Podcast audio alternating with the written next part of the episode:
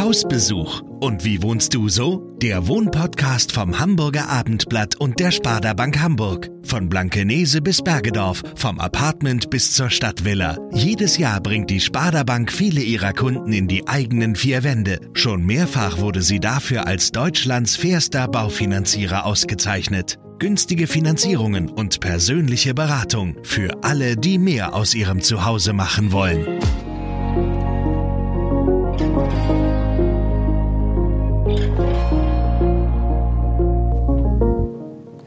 Und herzlich willkommen zu dieser neuen Folge unseres Wohnpodcasts Hausbesuch. Mein Name ist Joana Ekrut und heute bin ich zu Besuch bei Christian Pfaff, der in einer Altbauwohnung in Altona Altstadt lebt und um die Ecke eine kleine Galerie betreibt. Dass Kunst sich auch privat durch sein Leben zieht, zeigt sich in den zahlreichen Werken, die in seiner Wohnung hängen und stehen. Wir sprechen darüber, warum Kunst nicht teuer sein muss, wie häufig er die Wände umstreicht und wie sich sein Viertel in den vergangenen 50 Jahren verändert hat.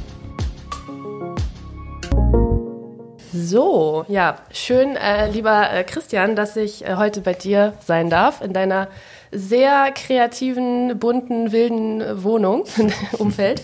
Genau, und ähm, vielleicht könntest du zu Beginn einmal kurz ein paar Sätze zu dir sagen, damit wir gleich wissen, wer hier wohnt und ähm, genau, wie auch, wie du zu dieser ganzen Kunst überhaupt kommst. Genau. Okay, okay. Also erstmal herzlich willkommen. Mein Name ist Christian Pfaff. Ich bin ein Texter, Autor, Schreiber, Journalist, Kunstraumbetreiber und Kunstsammler und komme aus Hamburg-Altona, bin hier auch geboren und in der Wohnung, in der wir hier sitzen, oder in dem Haus, in dem wir hier sitzen, äh, wohne ich seit 1971. Bedeutet, ich habe im letzten Jahr 50-jähriges Jubiläum gefeiert. In diesem Haus? In, in dieser Haus. Wohnung sogar? Ne? In diesem Haus. Nee, wir sind so. noch in den 50 Jahren tatsächlich noch einmal auf dem gleichen Stockwerk umgezogen. Vorher hatten wir eine Zweizimmerwohnung und jetzt ist es eine Vierzimmerwohnung. Ja, ganz verrückt dann doch. genau. Und äh, genau, du hast jetzt ja ein paar äh, Sachen schon gesagt, also du machst sehr viel Verschiedenes. Hast du jetzt auch erwähnt, dass du selber auch Künstler bist? Nee, habe ich nicht. Also das ähm, bin ich auch. Allerdings bin ich schon seit, ich sag mal, Anfang der 2000er nicht mehr so richtig als Künstler aktiv, sondern mehr als derjenige, der anderen Künstlern auf die Beine hilft oder Projekte initiiert und äh, ja, so Kunst äh, mit anderen Leuten macht. Mhm. Aber die Kunst ist ja auch äh, in deinem privaten Umfeld sehr stark vertreten. Das stimmt. Wenn man schon in die Wohnung kommt, bereits im Flur springen einen so viele Kunstwerke an. Also beide Seiten äh, sind, äh, also beide Flurseiten sind voll mit den verschiedensten Werken und ähm, genau, erzähl doch mal ein bisschen was zu diesem Mix. Was für Kunst sammelst du und wonach wählst du die aus? Genau, also ähm, bedingt dadurch, also A, ich komme aus äh, so einer künstlerisch angehauchten Familie. Das sind jetzt nicht alle studierte Leute gewesen, aber zwei, meine Tante hat Kunst studiert, meine Cousine hat auch Kunst studiert, ist sogar Meisterschülerin geworden, hat danach aber sofort aufgehört mit dem Ausstellen. Und mein Cousin war Kunstfälscher, mein Vater hat gebildhauert, meine äh, Schwester macht Musik und äh, so, also Kunst war eigentlich schon immer irgendwo vorhanden bei uns im, im Haus. Und ich selbst habe, als ich 16 war, angefangen und bin in so eine Künstlergruppe reingestolpert und habe denen geholfen und habe dann angefangen, selber auch Ausstellungen zu machen und im Hintergrund die Katze. Zwei Katzen habt ihr auch. Genau. Sie will auch was sagen. Äh, ähm, und ja, habe irgendwie diverse Ausstellungen gemacht, bin sogar äh, in Sammlungen vom Museum of Modern Art oder der Tate irgendwie vertreten. Ähm, Wow. Ich habe aber um, so, so Anfang der 2000er habe ich gesagt, so, ich muss mich gar nicht mehr so, so stark in den Vordergrund drängen. Mir macht es mehr Spaß, mit anderen Künstlern Projekte zu realisieren. Und ja, es ergibt sich eigentlich, dass, wenn man sich für Kunst interessiert, äh, dass man auch zum Sammeln kommt. So war es zumindest in meinem Fall. Ich sammle Kunst seit eigentlich schon immer, aber wenn man jetzt sagt, okay, wann hast du dein erstes Bild gekauft, dann dürfte das so um die 16, 17 gewesen sein, wo, wo es mich dann irgendwie angesprungen hat und ich das unbedingt haben wollte. Und die Kunst ist aber nicht, wie sich das so viele Leute vorstellen, jetzt hier ein Andy Warhol und da und bin auch überhaupt nicht reich. Das ist auch eine Mietswohnung. Äh, äh, äh, man kann oder ich habe auf jeden Fall immer das gesammelt, was mir gefallen hat, weil ich witzig fand oder weil ähm, ich die Persönlichkeit des Künstlers cool fand oder weil es mich einfach angesprochen hat. Also sehr aus dem Bauch raus. Nicht so, das kaufe ich jetzt und in 20 Jahren ist das eine Million wert und eben auch nicht, ich kaufe das für 10.000, weil ich es gerade irgendwie liegen habe. Aber da hängt ja auch in dieser, in dieser Galeriewand im Flur hängt ja auch ein Picasso und ein Banksy. Also ja. sind das so die bekanntesten? Äh, ich habe auch irgendwo noch, ähm, das ist jetzt aber in der Galerie, weil da auch Teile meiner Sammlung drin sind, auch noch, was weiß ich, von den eher namhafteren Leuten habe ich auch noch was Kleines von Dali und ähm, mehrere Arbeiten von Joseph Beuys. Ähm, aber auch hier wieder, das sind, ist keine große Anlagekunst. Ne? Der, der, Picasso, den du ansprichst, den hat äh, die zweite Frau meines Vaters äh, in den 60er Jahren mal direkt von Picasso bekommen. Das ist letztendlich nur eine Katalogseite, die er ihr äh, signiert hat als äh, er sie mal in einem Restaurant äh, getroffen hat, wo sie als Kellnerin gearbeitet hat. Und die hat sie mir dann irgendwann vermacht. Sie ist vor ein paar Jahren gestorben. Und äh, der Banksy, das ist so ein kleiner siebgedruckter äh, Türanhänger, wie man ihn auch in Hotels an der Tür findet. Ähm, und das kommt tatsächlich aus dem Hotel von Banksy ähm, in, in, in Bethlehem, in, in ähm, Palästina und äh, Israel. Und das hing da an der Tür. Das hing da an meinem. Äh, du hast die Kunst äh, draus gemacht. Hing, hing, da an meiner Tür, habe ich mitgenommen. Ich schätze mal, das ist eine Auflage von ein paar hundert oder ein paar tausend Stück, die sie ja. eben zur Ausgestaltung des Hotels genommen haben. Ist aber ein echter Siebdruck und ähm, ist wahrscheinlich das nächste zu einem Banksy-Original, an das ich jemals rankommen werde. ja, was, es macht schon was her. Und die Sachen daneben, das sind aber teilweise eben ja auch Künstler, die auch bei dir ausstellen, richtig? Also manches. Ja, ja auf jeden Fall. Also A, ähm, ähm, ist das so, dass wenn man einen Künstler ausstellt, dann ähm, kommen die Bilder auch ganz von allein zu einem. Mhm. Also entweder äh, kauft man einem Künstler mal was ab oder man kriegt was geschenkt, wenn die Ausstellung gut gelaufen ist oder äh, oder der Künstler lässt einfach mal was da. Ich habe einen Künstler, der arbeitet mit großen Skulpturen und Betonobjekten, lebt aber im Ausland ich würde mal sagen, ich habe die größte Sammlung von ihm, weil er sagt, nein, diese Betonskulptur nehme ich nicht wieder mit im Handgepäck und äh, das ist mir zu viel.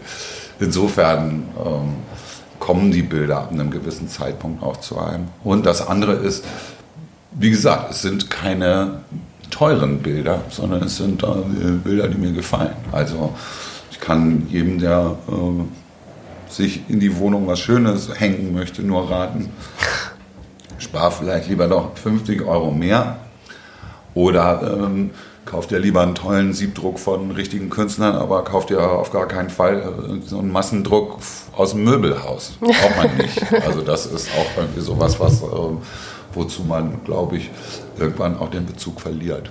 Hattest du jemals einen Massendruck aus dem Möbelhaus bei dir hängen? Oder warst du dafür einfach schon zu früh Kunst interessiert? Nö, natürlich habe ich, als ich klein war, auch Poster an der Wand gehabt. Okay, aber das war das Einzige. und sowas.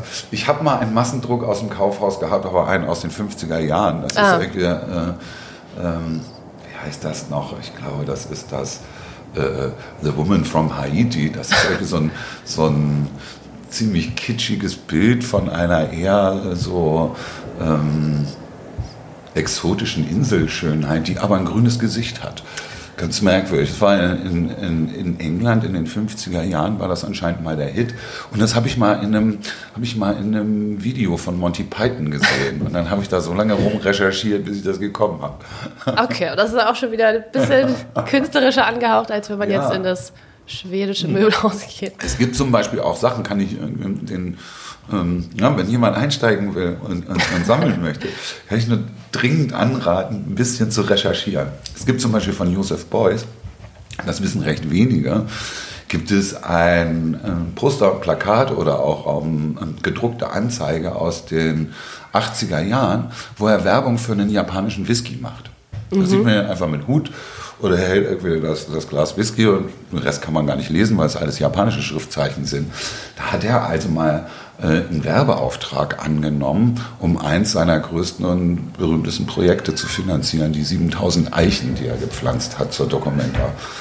Ähm, wenn man sich nun kein Original Boys leisten kann oder möchte oder möglicherweise äh, viele seiner Arbeiten auch doof findet, ähm, aber den Künstler irgendwie interessant findet, dann äh, kann man eben sowas machen. Ne? Dann sucht man so lange, bis man die Nika Super Rare äh, 1984er Boys-Anzeige hat und rahmt sich die schön.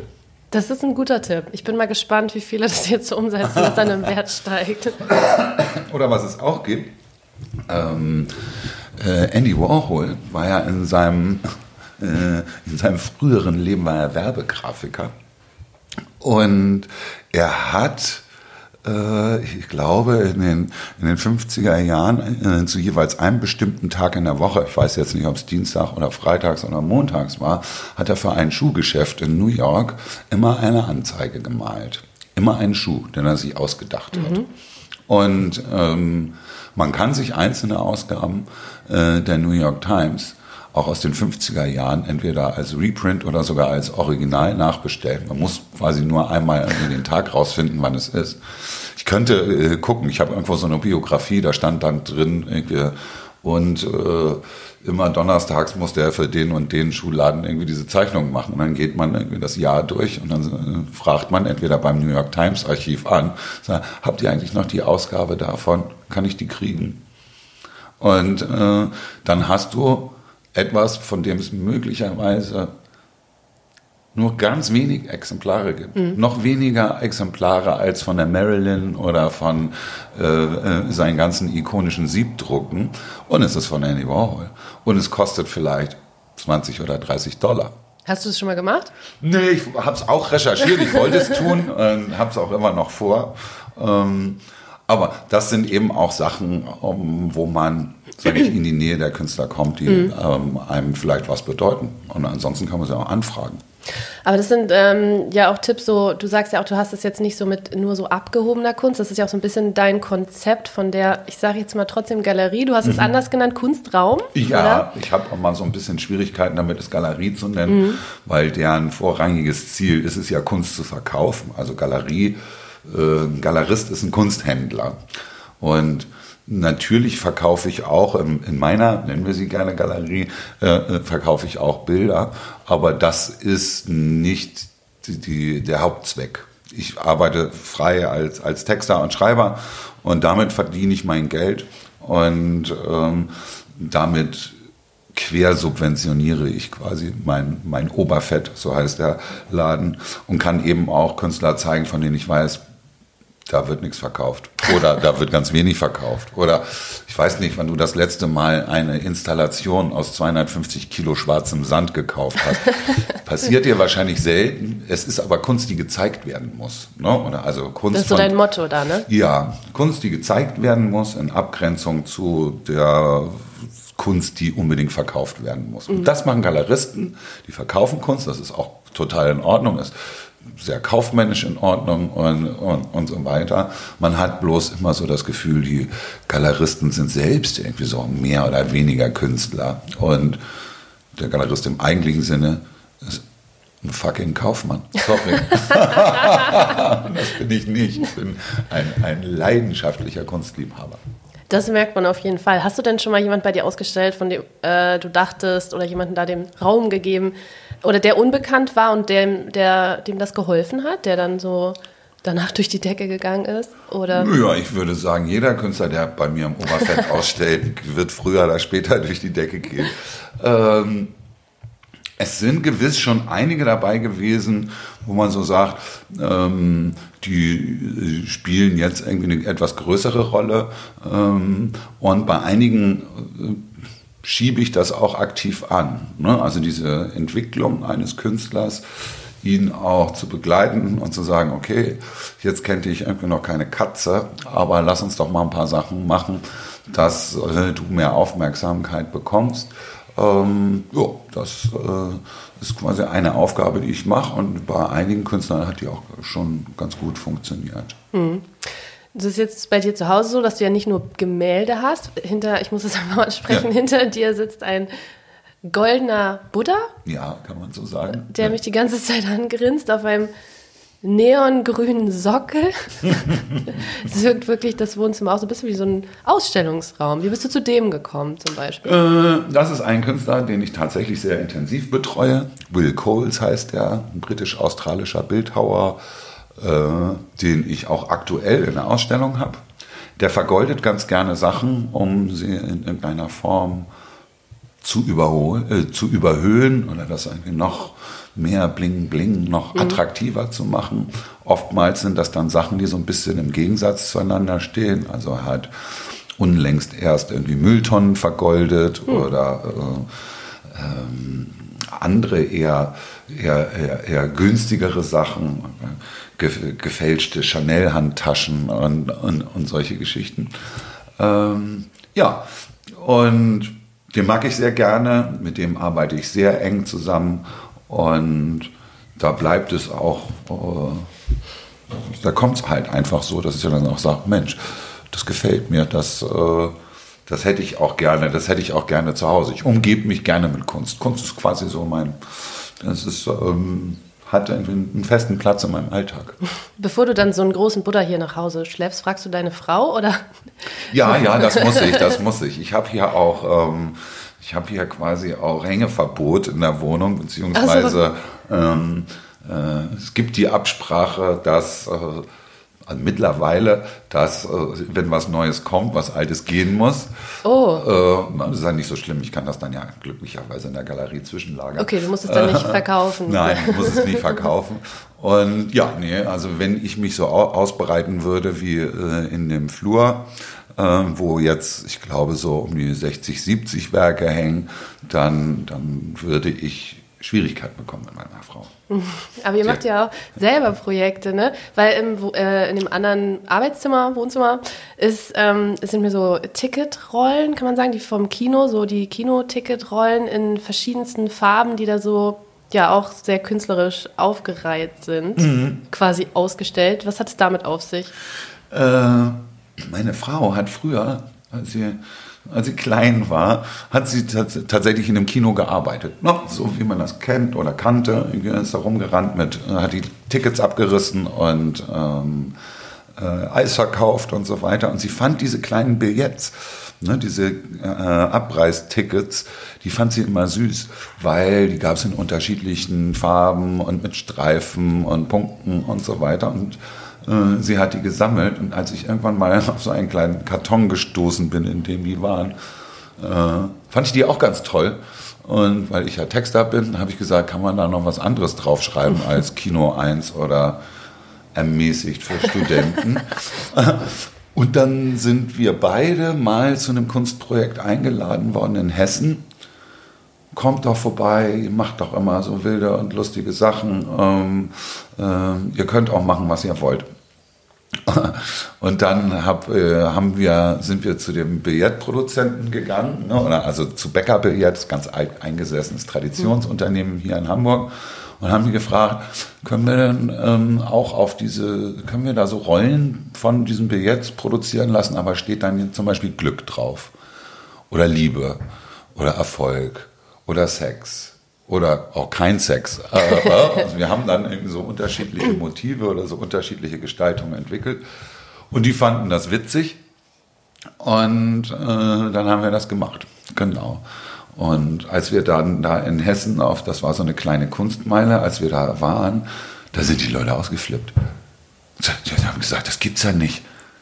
Liebling, hier kann man Glück von der Rolle kaufen oder Erfolg oder Zeit oder natürlich haben sich die Jugendlichen irgendwie besonders totgelacht über die Sex- und die Kein-Sex-Rollen. Mhm. Das ist immer so eine Rolle, da sind 100 von diesen Marken drauf und haben sich prächtig amüsiert. Ergebnis war, nach dem Wochenende waren alle Marken verkauft und äh, wir dachten, hm, da haben wir wohl einen Nerv getroffen und seither produzieren wir die. Kann man auch im Internet bestellen. Okay, aber ihr habt sie auch bei euch dann nochmal schön ausge aufgestellt. Das Oder ist- das eher euer Lager? Das ist im Prinzip ist das unser, unser Lager. Wir aber selbst das sieht schön aus. Ja, es muss ja nicht hässlich aussehen. Vor allen Dingen nicht, wenn man es auch mit in seinem, äh, in seinem Wohnraum hat. Nee, wir sitzen hier manchmal abends und dann müssen wir Päckchen packen. Oh, dann hat schon wieder jemand zwei Rollen Liebe bestellt. Und hier ist noch ein, ja, fünf Tütchen, bu- bunte Tüte und äh, eine Rolle kein Sex und die verschicken wir in die ganze Welt, auch nach Japan. Ach was. Ja. Wow, okay. Ja, das ist ja, ähm, ja wirklich besonders, ne? Ähm, du hast gesagt, und die Kunst, die kommt ja dann irgendwann so zu einem, hast, also ein Konzept hast du nicht bei der Auswahl, oder? Du nimmst das, was dir gefällt, oder? Ähm, jetzt im, im, beim Ausstellen habe ich ein, ein ganz klares Nee, Konzept. zu Hause meine ich. Ja, zu Hause ist einfach, ja, was uns gefällt, was, was uns anspricht, was was bewegt. Ne? Ich mag ganz gerne ähm, auch humorvolle Arbeiten, wo immer so ein bisschen der, der, der Schalk im Nacken des Künstlers zu spüren ist. Und ich finde auch so Graffiti-Geschichten interessant und Street Art Sachen auch? ja, Street Art auch. Das hat mich früher äh, auch nachts rausgetrieben und dann habe ich mal geguckt, ob ich nicht einfach einen Sticker abziehe. Mittlerweile lasse ich die Sachen natürlich hängen. Das macht man ja nicht mehr. Ich betreue auch mehrere Street Art Künstler äh, in meiner Galerie. Ähm, ja, nö, das ist, das ist wirklich breit gefächert. Es gibt da keine Festlegung auf irgendein Medium. Es muss nicht Fotografie, nicht Malerei, nicht Druckkunst oder ähnliches sein. Es muss mir einfach gefallen. Oder meiner Frau. Oder uns beiden. So wie auch der große, das fällt ja auch sehr schnell ins Auge, der sehr überdimensionierte Elchkopf, der einen anspringt quasi. Also hat auch eine lustige Geschichte. Oder eine persönliche, kann man Ja, sagen. das stimmt. Also es gibt hier auch viele Objekte, die schweben so zwischen Kunst und, äh, weiß ich nicht, Trash. und ich mag zum Beispiel auch gerne Jagdtrophäen. Äh, am liebsten aber welche, die gar nicht echt sind. Mit einer Ausnahme, es gibt hier Norbert. Und Norbert ist ein, ein, schwedischer Elch, also eine, eine, ein Präparat von einem Elchkopf, richtig mit Schaufeln dran. Und das war auch ein ordentlicher, ordentlicher, kapitaler Elchbulle. Und den habe ich von einem guten Freund aus Schweden bekommen, äh, dessen Vater den irgendwann mal im Winter geschossen hat. Und ich habe den irgendwann mal angerufen, habe gesagt, Frederik, das ist allerdings schon etwas länger her. Ähm, da gab es ein Video von ähm, einer Band, Delight. Groove is in the heart. Ja. Ja, ja, ja. Und in dem Musikvideo äh, hängt auch irgendwann ein Elchkopf an der Wand mit einer riesengroßen Sonnenbrille. Das heißt, es war quasi eine Auftragsarbeit. Äh, ja, ja, ja, so ungefähr. Und ich fand das natürlich cool und das war, weiß ich nicht, da war ich 20 oder so, äh, als das Stück rausgekommen ist, oder 22. Und dann dachte ich, geil, so ein Elchkopf, hätte ich auch gerne. Und dann habe ich bei Friedrich angerufen, habe gesagt, hier, mein alter Elskling, du kommst doch aus dem Land der Elche, ich brauche mal so einen Elchkopf. Und ähm, dann hat er gesagt, du, wir haben da noch einen auf unserer Insel, in Spikö, den kannst du kriegen, den hat mein Vater irgendwann mal geschossen. Und dann, ähm, dann zog Norbert, wie wir ihn genannt haben, zog dann von, von Schweden nach Hamburg. Und dann begleitet er dich auch schon lange, ne? Der, ist, der hängt hier schon ein bisschen länger. Also war er schon in einer anderen Wohnung oder dann erst hier? Wie lange? Ich habe es nicht gibt ja keine mitgerechnet. andere Wohnung. Du hattest, ja, stimmt, gut, das müssen wir rechnen. Äh, Das stimmt nicht. Also ähm, ich habe ich hab auch schon mal in einer anderen Wohnung gewohnt. Also ich bin Einmal ein- quasi. Nee, mehrfach sogar. Ich bin von meinem vierten Lebensjahr bin ich glaube ich fünfmal umgezogen. Okay, aber noch mit den Eltern dann. ja, noch so. mit den Eltern. Und dann, als meine Eltern haben sich irgendwann in den 70er Jahren getrennt, dann bin ich mit meinem Vater hier in die Stumannstraße gezogen. Bin quasi eins der ersten Kinder eines alleinerziehenden Vaters in den 70ern gewesen. Auch noch eine Besonderheit. Wie war das? Das war komisch. Also wenn man jetzt äh, so schaut in Kindergärten oder Schulen, kann man eigentlich sagen, dass die Kinder, die aus intakten Familien kommen, in der Minderzahl sind. Ja. Ja, also es gibt ganz viele Patchwork-Families oder sind nicht verheiratet oder so. Es gibt halt andere Lebensmodelle auch. Und zu dem Zeitpunkt, als ich in die Schule gegangen bin, war ich der Einzige. Wie? Du lebst bei deinem Vater. Wo ist denn deine Mutter? Sag ich, die ist mit meinen Schwestern, lebt die in Barmbek. Wieso? Aber wieso? Sag mal, ja, meine Eltern haben sich getrennt. Aha. Und du lebst bei deinem Vater? Kann der denn kochen? Solche Fragen. Ich kann sagen, er konnte es nicht. ich habe quasi aus Notwehr selbst kochen gelernt, aber das ist ein anderes Thema. Ich habe dann später auch mal selbst auch in einem Restaurant gearbeitet und gekocht, aber das heißt, ihr habt dann in der ersten Wohnung hier auf dem genau, Stockwerk. auf dem gleichen Stockwerk, andere Seite, in einer Zwei-Zimmer-Wohnung, einigermaßen prekär. Vater und Sohn. Der Vater kann nicht kochen. Da gibt es dann schon morgens äh, äh, Bratwürstchen. Und äh, genau. Thema Handwerklichkeit, jetzt nicht im künstlerischen Sinne. Bist du handwerklich begabt? Das heißt, kommt darauf an, wen du fragst. Meine Frau sagt immer nein und möchte immer gerne, dass wir Handwerker bestellen, wenn, ich, wenn hier irgendwas repariert werden soll. Und ich sage, hey, ich habe ja schon in den letzten 50 Jahren schon alles gemacht. Ich habe die Wohnung verputzt, ich habe Strom verlegt, ich habe auch schon mal in die Wand gebohrt und die Hauptleitung getroffen. Oh. Aber eigentlich bin ich, ich bin handwerklich, würde ich sagen. Ja. Was ist denn die größte Veränderung, die du in der, innerhalb der Wohnung vollzogen hast? Habt ihr irgendwie? Die größte Veränderung. Vom Grundriss was geändert? Ja. Mal eine Wand eingezogen oder? Warte mal, ich müsste mal überlegen. Nee, eine Wand haben wir nicht rausgehauen. Ähm, ein neues Badezimmer eingebaut.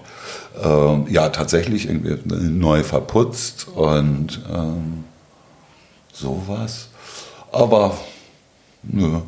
Also so richtig baulich fett was verändert haben wir nicht. Die Wohnung haben wir, die war schon quasi in jeder Farbe gestrichen. Ich wollte gerade sagen, wir sitzen jetzt im Moosgrün, Tannengrün. ja, genau. Das ist irgendwie ein sehr dunkles Grün. Komplett um uns rum ist genau. es in dieser Farbe gestrichen. Und der Raum war aber auch schon orange und pink und grau. Und der Fußboden, bevor wir ihn abgeschliffen haben, vor, keine Ahnung, das letzte Mal 20 Jahren, war auch schon türkis okay. und weiß und Ist gelb. Und ähm, das Badezimmer hatte mal einen geschliffenen Fußboden.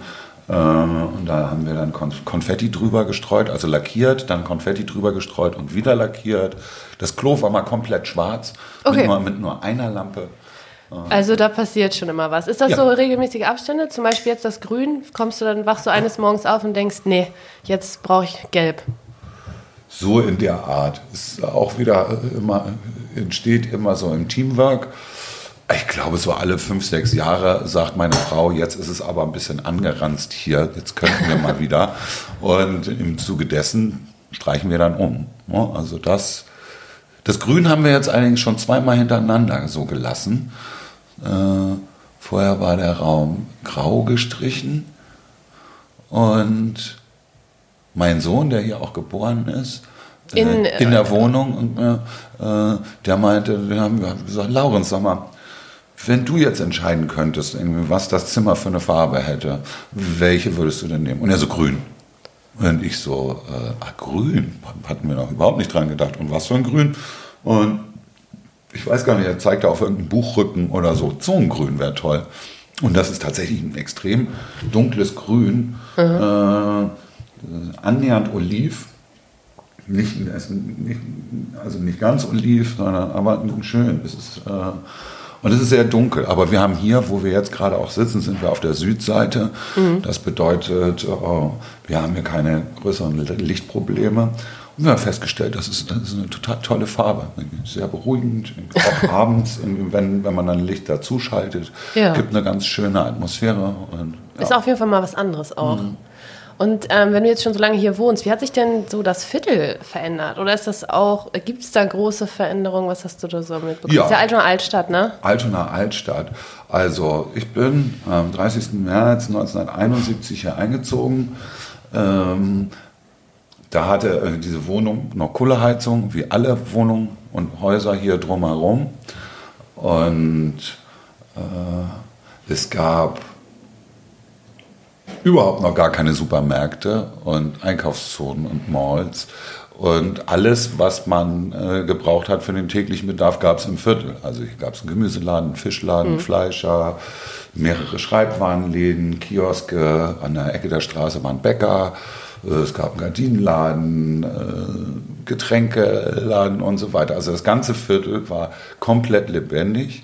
Und alles, was man zum Leben brauchte, gab es eigentlich in der, in der direkten Umgebung. Und wenn es dann mal irgendwie was Ausgefallenes sein sollte, dann ist man eben mal zu Karstadt äh, in die Innenstadt oder ins Alsterhaus gefahren mhm. oder so.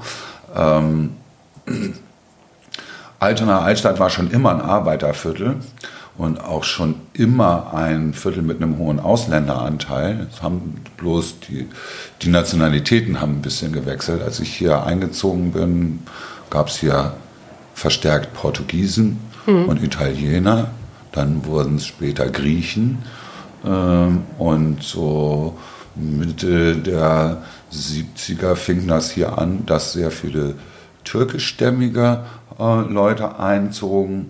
Und Altona war schon immer ein Arbeiterviertel. Das bedeutet, äh, äh, das war irgendwie nicht so geschätzt oder nicht so angesagt, wie das es jetzt ist, sondern ich wurde eigentlich immer so ein bisschen komisch angeguckt, wenn ich gesagt habe, ich komme aus Altona. Mhm. Mittlerweile ist das nicht mehr so. Und ähm, also durch den Zustrom der unterschiedlichen Ethnien hat sich hier eine ganze Menge verändert. Äh, und äh, 1976 oder 77 äh, haben sie hier ja die neue große Bergstraße und die große mhm. Bergstraße mhm. eingebaut, die damals neue City von Altona und haben da äh, tatsächlich den ersten Supermarkt, glaube ich, sogar von, von Hamburg gebaut. Das war so ein Safeway. Da wurden dann so exotische Gemüse und Früchte vorgestellt wie Brokkoli oder Kiwis das war exotisch. Das war exotisch. Da gab es Propagandistenstand und haben sie gesagt, das müssen Sie mal probieren. Was ist denn das? Ist das eine Kartoffel mit Haaren? Nein, das ist eine Kiwi, die schmeckt ganz gut, so wie eine Traube. Also das war, äh, war äh, durchaus schon spannend. Und diese Einkaufszone, ähm, da, da fiel quasi mal für so ein, zwei Jahre der Glanz der großen, weiten Welt auf Altona, auf dieses alte Arbeiterviertel. Da sind die Leute sogar, was weiß ich, aus der Umgebung hergekommen, haben geguckt, schau mal, hier gibt es irgendwie ein Erlebniskaufhaus, das heißt Frappant. Und hier gibt es also gläserne Pavillons, in denen man Fotoapparate kaufen kann und eine französische Boutique und so weiter. Hm. Das war alles irgendwie ein bisschen zu kurz gedacht, weil man kann quasi keine Schickimicki-Einkaufszone mhm. in einem Arbeiterviertel bauen. Insofern, die Hafenarbeiter haben sich halt keine französischen Kleider gekauft und auch keine vergoldeten Kameras von Post. Äh, das verfiel dann relativ schnell. Ne? Oder äh, dann zog eher Aldi ein äh, und, und solche Geschichten. Und vor, ich weiß gar nicht jetzt, ich glaube sechs oder sieben Jahren, äh, war das eher so wie, so wie so eine Geisterstadt, unsere Einkaufszone. Mhm. Und dann wurde da ja sehr viel umgebaut mit Ikea. Ganz viele Leute haben sich dagegen gesperrt. Gab es ja auch einen Volksentscheid. Ähm, aber man muss dann trotzdem sagen, egal wie man es hin und her dreht, ähm, dass diese neue Belebung der Einkaufszone dann doch irgendwie funktioniert hat. Okay, es hat sich schon auf jeden Fall viel geändert. Ja, und jetzt wird hier knallhart durchgentrifiziert. Das ist mhm, so, mhm. äh, jetzt wo äh, Altona Altstadt nicht mehr den Nimbus äh, einer, äh, eines sozialen Brennpunkts hat, kreisen hier die Defender und Range Rover durch die Gegend und jeder guckt, dass er hier eine Butze kriegt und ist dafür bereit, sehr viel Geld auszugeben. Und äh, das sorgt dafür, äh, dass hier, was weiß ich, jetzt neulich ist erst unser Lieblingsgriechisches Restaurant, was seit 30 Jahren äh, mhm. im Viertel war, ist, äh, die sind vertrieben worden, hatten leider nur einen alten Gewerbemietvertrag. Mhm. Äh, äh, und derjenige, der das Haus gekauft hat, hat gesagt, hey Mensch, drei Monate Kündigungsfrist, fuck off, wir machen hier äh, Coworking Space draus. Und äh, das ist dann die Kehrseite in der, in der Medaille und der Weiterentwicklung. Äh, und das passiert ja häufiger. Auch die Mieten steigen und mhm. Äh, das führt zu ähm, nicht so schönen Veränderungen. Und wir sind da äh, gut vernetzt in der Nachbarschaft und versuchen da eben auch immer möglichst entgegenzuwirken. Planst du denn dann hier in dieser Wohnung auch alt zu werden? Naja, wenn irgendwie nicht so ein blöder Investor kommt, wäre das eigentlich schon erstrebenswert. Meine Frau wünscht sich allerdings irgendwie einen Balkon. Und äh, wir haben auch schon mal versucht, äh, mit der Hausgemeinschaft das Haus zu kaufen und sind aber immer Leute gekommen, die dann doch bereit waren, mehr zu zahlen. Äh, sonst hätten wir das selber gemacht. Es ist durchaus möglich, dass ich nochmal umziehe. Aber ich habe ihr auch schon damals, als sie eingezogen ist, habe ich gesagt, ich, ich, ich ziehe auch aus.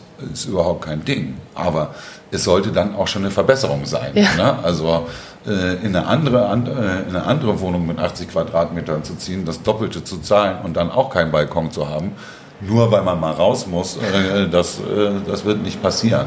Also äh, bleiben wir mal so lange hier, bis uns entweder ein Balkon wächst oder äh, eine andere Wohnung irgendwie hier im Viertel oder zumindest nah rankommt, wo man irgendwie vielleicht noch ein bisschen mehr äh, Luft hat oder einen Garten oder so. Das ist, glaube ich, das Einzige, was uns hier noch rausholen könnte. Alles klar. Okay, ja, dann viel Erfolg und viel Glück dabei. Hier ist es ja auch sehr schön. Dann vielen Dank für den interessanten Einblick. Jetzt fährt gerade ein Müllfahrzeug vorbei, ne? Jetzt ja. ist wieder ruhig. Okay, wir haben das Fenster auf. Alles klar, also dann Dankeschön und alles Gute weiterhin. Und ja, damit verabschiede ich mich für heute. Sehr gerne, danke. Tschüss. Tschüss.